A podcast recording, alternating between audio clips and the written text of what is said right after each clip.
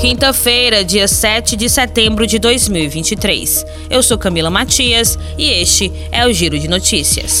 A pandemia de Covid-19 teve impacto negativo na alimentação da população brasileira, com aumento no consumo de alimentos ultraprocessados, é o que indica estudo que envolveu pesquisadores da Universidade de São Paulo e da Universidade Federal de Minas Gerais. O trabalho mostra impactos diferentes de acordo com os estágios da pandemia e também mudanças alimentares resultantes da piora da condição financeira. Nos primeiros anos do levantamento, houve aumento significativo no consumo de cereais, leite, salgadinhos de pacote ou biscoitos salgados e molhos industrializados, em contraponto à diminuição no consumo de ovos. O ministro do Supremo Tribunal Federal Dias Toffoli invalidou todas as provas obtidas nos acordos de leniência da Odebrecht.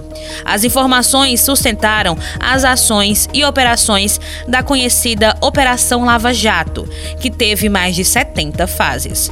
O acordo de leniência, uma espécie de delação premiada, foi firmado em 2016 entre o Ministério Público Federal e a Odebrecht. No ano seguinte, o acordo foi homologado pelo então juiz Sérgio Moro.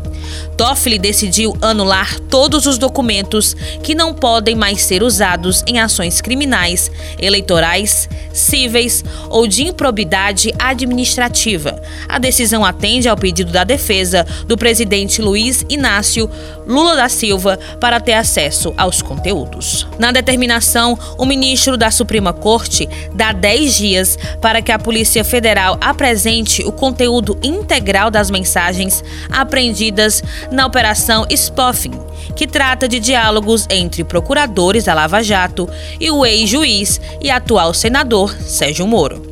No documento, Toffoli chama de estarrecedora a constatação de que houve conluio entre a acusação e o magistrado.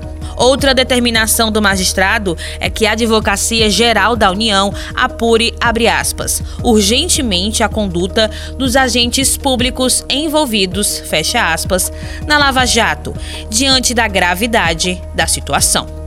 A Advocacia Geral da União, AGU, já informou que vai cumprir a ordem e, após a devida apuração, poderá ser cobrado dos agentes públicos, em ação regressiva, o ressarcimento à União relativo às indenizações pagas, sem prejuízos da apuração de danos causados diretamente à União pelas condutas desses agentes. O ministro do Supremo disse ainda que, diante da gravidade da situação, já seria possível simplesmente concluir que a prisão do presidente Luiz Inácio Lula da Silva poderia ser chamada de um dos maiores erros judiciários da história do país. O senador e ex-juiz Sérgio Moro, do União Paraná, afirmou nesta quarta-feira que o trabalho da Lava Jato foi feito dentro da lei e com as decisões confirmadas durante anos pelos tribunais superiores. A manifestação de Moro vem após o ministro Dias Toffoli, do Supremo Tribunal Federal, anular provas da Força Tarefa de Curitiba, colhidas por meio de acordo de leniência da Odebrecht. Moro disse que respeita as instituições e que lutará no Senado pelo direito à verdade. Abre aspas. Os brasileiros viram, apoiaram e conhecem a verdade. Respeitamos as instituições e toda a nossa ação foi legal. Lutaremos no Senado pelo direito à verdade, pela integridade e pela democracia, sempre, fecha aspas, completou o senador Sérgio Moro.